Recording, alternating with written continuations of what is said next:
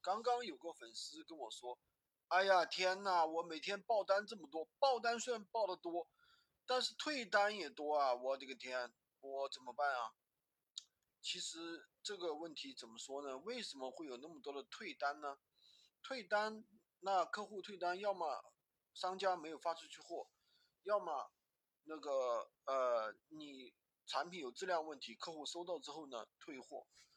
那就是说所谓的质量问题，他就是觉得你的东西跟他的跟你的描述不符合，对不对？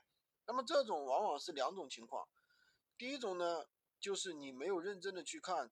商家的差评，因为商家的拼多多这边商差评，它其实是叠起来的。你如果不仔细看的话，是看不到的，它藏在里面的，比较隐蔽。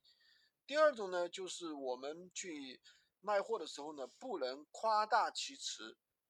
就比如说你在闲鱼上看同行有个东西卖的挺好的，对吧？你感觉哎，这个好像差不离，你也就去挂，然后呢就把这个产品发给客户，客户一看呢，根本就不是。那么回事儿，跟你的宣传的相差太远了，对吧？就等于你卖的是钻石，别人收到手里一看是个石头，你说人家能不退款吗？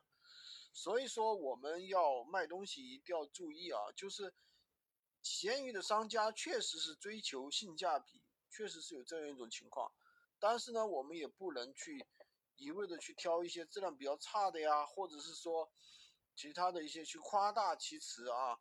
稍微夸大一点可以，但是你不能太夸张了呀，对吧？明显跟产品不符合的东西你发过去，你觉得客户会收货吗？那肯定不货，可以肯定给你一个退货呀。所以说这个地方，呃，怎么说呢？做生意还是得求长远，不能急功近利。好的，今天就跟大家分享这么多。喜欢军哥的可以关注我，订阅我的专辑，当然也可以加我的微，在我的头像旁边获取闲鱼快速上手笔。